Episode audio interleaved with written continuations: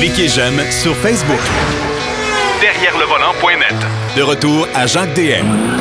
Alors, la deuxième portion de l'émission est toujours consacrée à un volet historique et c'est notre historien de service, bien sûr, Denis Duquet. Et aujourd'hui, on va parler de Mickey Thompson. Explique-nous qui est ce personnage, mon cher Denis. Mickey Thompson, on a déjà parlé de Don Garlits qui avait Ouais. révolutionné les courses d'accélération. Mais Mickey Thompson, lui, a révolutionné les courses d'accélération, les courses euh, off-road de euh, style Baja. Il est allé au, au 500 000 d'Indianapolis où il a, il a encore fait des nouveautés. Il a fondé un, un groupement de courses euh, en route. Euh, il, a, il a inventé les, les, les courses à l'intérieur des, des grands stades. Bref, c'est un homme euh, très, très euh, multi, multifonction.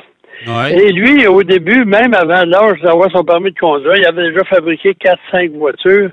Puis à un moment donné, c'est un résident de la Californie. Euh, comme disait Gilles Villeneuve, il picossait d'un char. OK.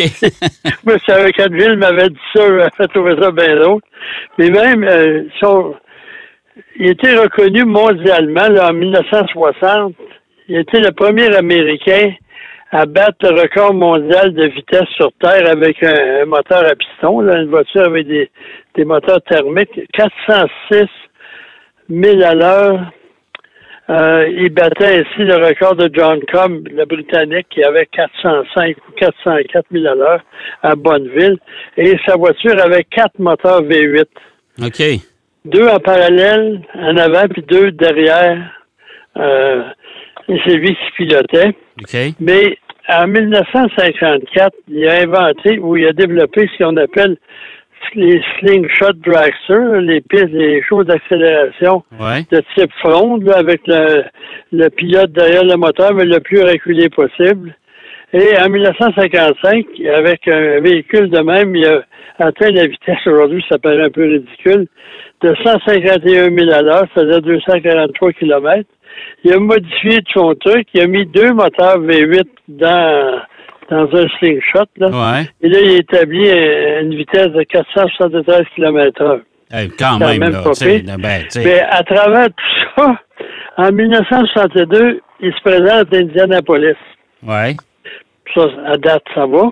Et là, il utilise, le premier à utiliser un moteur de série, ce qu'on appelle dans le jargon un moteur stock, Ouais. un moteur Biwick V8 de 4.2 litres. Et il est placé à l'arrière. Est en 1962, là. OK. Et euh, Dan Gurney, qui était au volant, il a réussi à se qualifier huitième. Mais il a terminé 23e, je pense, parce qu'il y a eu un, un segment là, de, de, pas un segment de piston, mais euh, un gasket là, en français, je cherche Ouais. le nom français, euh, qui, a, qui, a, qui a été défectueux puis il est obligé d'arrêter. OK. Et ça, ça, ça a quand même été un début impressionnant. En 1963, lui, c'est un, un inventeur, c'est un gros audacieux. Il arrive avec des moteurs, qui, trois, trois voitures qui ont appelé des rollerblades, Des roulis roulants, en fait, parce que la voiture était extrêmement large. Ouais. Puis le moteur était à l'arrière encore, un moteur V8 Chevrolet cette fois-ci. Ouais. Et là, c'était des roues de 12 pouces. Oh, mon Dieu. Avec euh, la plupart des gens à l'époque euh, avaient des, des voitures avec moteur Offenhauser à l'avant, Ouais. avec des roues de 15 pouces. Tu arrives avec un truc, qui- c'est pour ça qu'il l'appelait skateboard, c'était large et bas. Ouais. Et euh, en plus, le châssis est en titane. OK. Il a terminé neuvième, c'est quand même pas pire. Et là, il y a eu des protestations. Ils n'ont pas le droit d'utiliser des matériaux trop légers. Le char est trop léger. Ah, ben roues ben trop ben ouais, ben ouais. etc. Il, arrive aux courses et il performe avec une voie. Il, il a profité d'à peu près toutes les zones grises qu'il y avait dans le règlement. Oui, mais quand même, faut- c'est assez inventif. Les gens peuvent aller là, sur, euh, chercher sur l'Internet. C'est des voitures qui avaient, qui avaient vraiment avant de leur temps. Là. Euh, probablement quasiment plus que les Lotus à moteur arrière, les Lotus Ford qui étaient arrivés à peu près à la même époque. Ouais. Puis, euh, il arrive euh, en 1964, il retourne Ouais. avec trois, euh, trois modèles, encore une fois, des roues de 12 pouces, puis là, il peut pas courir. Parce que là, le règlement a été changé. euh, et on, ça prend des roues de 15 pouces. Là, il met des pneus de 15 pouces sur la voiture. Graham Hill essaye la voiture. Il dit, ça tient pas à route, c'est dangereux. parce que le centre de gravité avait été élevé pour une voiture qui n'avait pas été destinée pour ça du tout. Ça fait que ça a mal été. Ensuite, il a essayé un peu plus tard, en 65, en 66, en 67, il n'est pas allé. En 68, il est arrivé avec une autre voiture, moteur arrière, quatre roues motrices. Mais il n'a pas réussi à se qualifier de, de 65 à 68. Il n'a pas réussi à se qualifier. OK. Mais ça, ça ne l'a pas découragé. Il a abandonné, euh, il a abandonné le- le- les courses d'ND. Et là, il a décidé de se consacrer à le développement de voitures de série parce qu'il s'est mis à vendre aussi. C'est un entrepreneur, c'est un, c'est Ouais. un imaginatif, etc. Il a décidé, lui, de... Il a, il a développé une Mustang Mach 1 Ouais. euh, qui est allé euh, euh, dans le désert là, de, de Bonneville avec la voiture et il a battu 265 records de vitesse. Ben, voyons donc. il y avait Danny, Danny on the gas, là, Danny on qui était là. Ouais. Puis euh, il a- lui a réussi là, 295 records. Je m'excuse, j'ai de la misère à lire mon écriture. Puis en même temps, en, ça c'est en 68, en 69, il construit un Car, qui était une nouveauté à l'époque, avec un châssis, là, la carrosserie qui se lève avec le moteur avant. Et euh, il a fait ça, entre autres. Ouais. Et en même temps, en 73, quelques années plus tard, il fonde le groupe SCORE. Parce que lui, ça, c'est la- l'autorité mondiale qui s'occupe de gestion des courses en route là, avec des, voies- des camions, euh, euh, des dunes buggées, etc., etc. Il a fondé ça. Ouais. Et en plus, il a fondé en même temps Mickey Thompson Entertainment. C'est quoi ça? Ouais. c'est que lui, il disait, c'est vrai, là, je fais des courses. Apparemment, il a gagné à peu près 500 courses dans sa carrière. Ils ont fait du, hors-route comme Bahar qui a gagné. Puis il dit, là, personne qui nous voit, il y a juste les, les rats du désert qui nous regardent. Fait que là, il a décidé de fonder Mickey Thompson Entertainment et faire des courses à l'intérieur euh, des arénas, des stades de football, etc., où il y a des gens qui pouvaient y aller. Ouais. Et en même temps, il a développé des super motocross OK. Euh, entre autres. Bon. Puis ensuite, il s'est mis à fabriquer des petites, des petites camionnettes, des petits véhicules pour courir dans les stades. OK.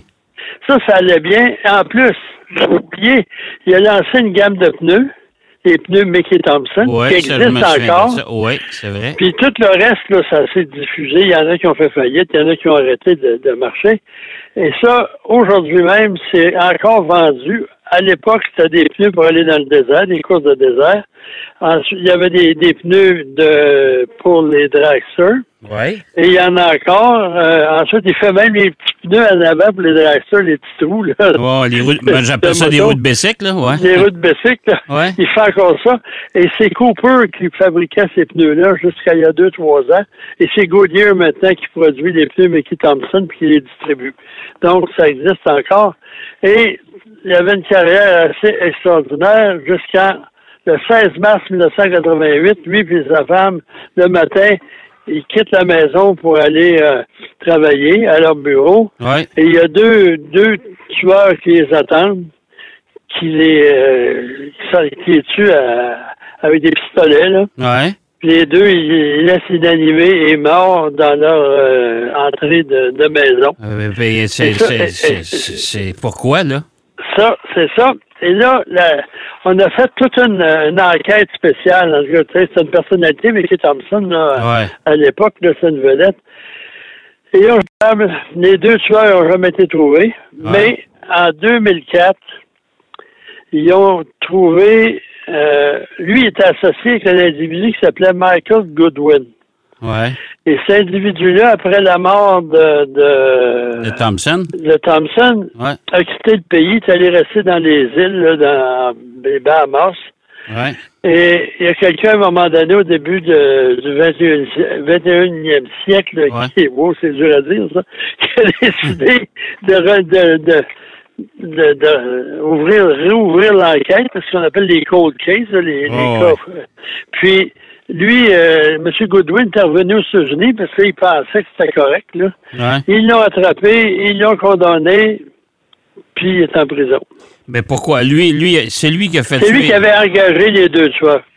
pour tuer M. Thompson puis ramasser, ramasser quoi? Ramasser Ben, la- c'est parce qu'il devait de l'argent à Mickey Thompson. Ah, apparemment, c'est un, un homme assez violent.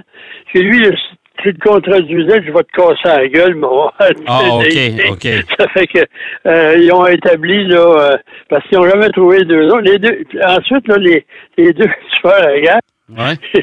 apparemment, lui, il avait été stationné devant la maison de Thompson pour voir ses allées et venues. Ouais. Là, les deux gars sont arrivés, ils ont assassiné les- le couple, Ouais. puis ils, sont partis en vélo- en vélo. Apparemment, ça arrive souvent, si tu regardes les, actualités euh, euh, de policières, ça arrive Ouais. souvent que les, les tueurs à gages sont en vélo. Ah, ben. Parce Fait que, bon, euh, fait que M. faut faire Thompson a, mal fini sa vie. euh, C'est ça, malheureusement. Puis son entreprise a resté, son fils s'en est occupé un peu. Puis après, ben là, le fils a vieilli, puis les entreprises ont, ont fermé ou ont été reprises. Mais c'est quand même un homme assez exceptionnel. Ouais. Euh, tu sais, un promoteur, un coureur, un entrepreneur de, de, de, de produits. C'est quand même assez Ah, je me, exceptionnel. je me souviens de, de, de lui. Mickey Thompson, ça, ça a toujours un, un nom qui, a- qui a toujours bien oui, c'était euh, à l'époque, les gens d'un certain âge, on le voyait partout, puis euh, Ouais. il était assez... euh, on entendait parler. Maintenant, un autre nom de l'époque, Oui. parce qu'aujourd'hui, c'est Edelbrock. Ouais. Moi, je me souviens des années 60, parce que je suis rajeunit. Les magazines, il y avait souvent des annonces d'Edelbrock, puis il y avait des, des voitures modifiées avec des pièces Edelbrock. Ouais. Ouais. Euh, Victor Edelbrock, en 1938, déménage en Californie. En 1931, c'est-à-dire. Et en 1938, il fabrique son premier collecteur d'admission pour les moteurs Ford à tête plate, là, les, les flatheads. Là. Ouais. Parce que ça, apparemment, c'est des moteurs qui avaient beaucoup de potentiel, mais il y avait bien des problèmes. Il chauffait, entre autres, les blocs euh, fissuraient. Et il a commencé ça, puis il participait à des courses d'accélération, puis des courses de, de- de performance. Puis là, les gens disent, non, ça marche vraiment ton moteur, toi. Là, il y a eu des commandes pour en faire. Et de fil en aiguille, il a commencé à en produire de façon commerciale. Euh, et en, pendant la guerre, il a produit des pièces pour euh, les forces armées américaines pour l'effort de guerre. Ouais. Et à son retour, il avait quand même euh, plusieurs produits déjà. euh, il, a fait- il a produit son premier catalogue. OK. C'est quand même euh, assez spécial. Et il fabriquait surtout des pièces pour les moteurs Ford, Lincoln, euh, Mercury. Et en 1955, là, euh, ceux qui suivent ce genre de, perf- de, de monde-là, c'est le premier, euh, tout le monde disait small block de Chevrolet, là.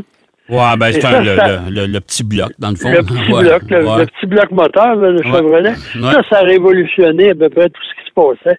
C'était performant, ça portait son nom, euh, assez court, une grosse cylindrée, increvable, et là, ça s'appliquait aussi à toutes sortes de modifications. Ça, puis à l'époque, en 1953, c'est l'époque des hot rods. Ouais. Les gens commencent, les, les, les, soldats sont venus de la guerre, euh, le boom économique est là, les gens ont, ont des vieilles voitures qui veulent, qui, qui sont mises sur le carreau, les gens rachètent ça comme les Ford de coupé 32, ils sont Ouais, ouais, ouais, ouais. Et là, on ouais. mettait des moteurs là-dedans euh, à plus savoir comment faire. Et là, Edelbrock, lui, il a commencé à produire toutes sortes de pièces, des collecteurs d'admission pour les Chevrolet, pour les autres marques. Euh, ensuite, euh, des pistons, euh, des culasses. Et là, euh, la compagnie a progressé de même au fil des années. Et euh, c'est euh, et lui euh, est décédé en 1960 d'un cancer, Victor Ouais. Edelbrock. Et c'est son fils, Victor. Et lui, il avait étudié en commerce, en gestion commerciale. Ouais. Il a repris la.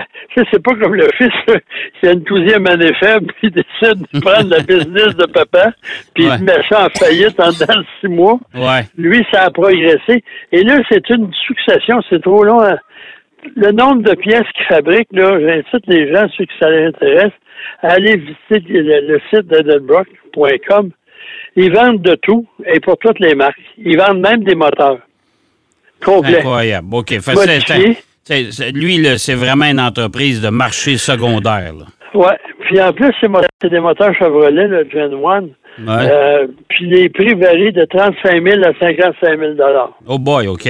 Ouais, mais c'est des moteurs complètement refaits, modifiés. Ouais. Euh, Il y a des couvercles aussi de, de, de, de soupapes aussi avec le nom Edelbrock. Hmm. Et avant la pandémie, surtout aujourd'hui, ça a diminué, mais il y avait beaucoup ce qu'on appelle les restos modes. Oui. Les gens prennent une vieille voiture, on les restaure, on fait la carrosserie, on modernise, on, on pimpe l'intérieur, et là, au niveau de la mécanique, on la modernise. Et là, Edelbrock fait beaucoup d'argent avec ça. Il y a certaines catégories de voitures ou certains modèles, comme euh, une Mustang, euh, une Pontiac GTO, les anciennes Camaro, Ouais. on peut con- pratiquement construire une voiture au complet avec toutes les pièces qui sont disponibles sur le Ah, marché. ouais. OK. Puis euh, moi, je regardais souvent là, avant la pandémie. Aujourd'hui, il y en a un peu moins euh, euh, à la télé.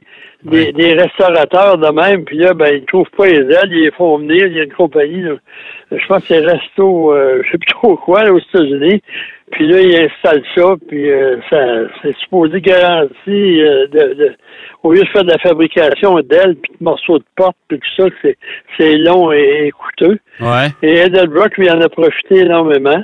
Là, avec euh, la tendance vers l'électrique, on va voir. Mais ça, ça on n'éliminera pas les voitures thermiques euh, en 1930, Non. en 2035, comme Non, il y en non, a qui l'espèrent. Fait que ça, ça va être les voitures d'aujourd'hui, vont être les voitures d'époque. Puis à ce moment-là, euh, il y a tellement. Puis même, ils vendent des, des, des, des ensembles ou des kits là, de, de compresseurs Ouais. de turbo, des systèmes de gestion électronique, moyennant Ben, puis, puis moi, je vais te gager qu'ils vont finir par se lancer aussi dans la, la voiture électrique, c'est sûr. Là. Probablement. Puis en plus, là, les moteurs électriques, là, on les prend pour acquis, mais euh, les premiers moteurs électriques étaient énergivores, c'est incroyable. Ouais. Aujourd'hui, on regarde les Allemands comme Porsche, eux autres, leurs moteurs électriques sont refroidis à l'eau, Ouais, au liquide, pas à l'eau, prend pas d'eau. ouais. Mais bref, il, ça- il va y avoir un développement de toutes sortes de choses. Puis moi, je suis certain, parce que c'est une compagnie qui, a- qui ont une fonderie, ils ont un centre de recherche en Californie. Le quartier général est au Mississippi, je crois. Euh, ça se promène. là. Ils, ont, ils ont acheté plusieurs, plusieurs autres compagnies qui fournissaient des pièces qu'on a adaptées à l'ensemble, à l'Empire Edelbrock. Et même Edelbrock, si on regarde là, sur la plupart des voitures NASCAR, euh, Edelbrock une entente avec NASCAR, puis ils commanditent pas une auto en particulier, mais les pièces sont disponibles Sont et approuvées par NASCAR sur Bon. ceux qui veulent l'utiliser sur la voiture de course. Bon, ben écoute, on encourage les gens. Allez voir ça, edelbrock.com. Euh, allez- le catalogue semble assez, assez bien. Ouais. Eh, Vous mais- avez du temps à perdre ou à passer, là, il y en a du stock, ça peut vous. Il y a tout là-dedans. Bon, ben, excellent. Ben, merci, mon cher Denis. Toujours bien Ça intéressant. On va avoir une petite pensée pour M. Thompson, sans passer. Oh, OK? Hey, bonne semaine. On s'en parle la semaine prochaine. À la prochaine. À la prochaine. Denis Duquet qui nous parlait d'Edelbrock et de Mickey Thompson. Euh, des personnages peu connus ici, mais quand même, euh, ils ont une histoire assez fascinante. On va aller faire une pause. Au retour de la pause, Marc Bouchard va nous présenter son essai du Mercedes GLC. Derrière le volant. De retour après la pause. Pour plus de contenu automobile, Derrière le volant.net.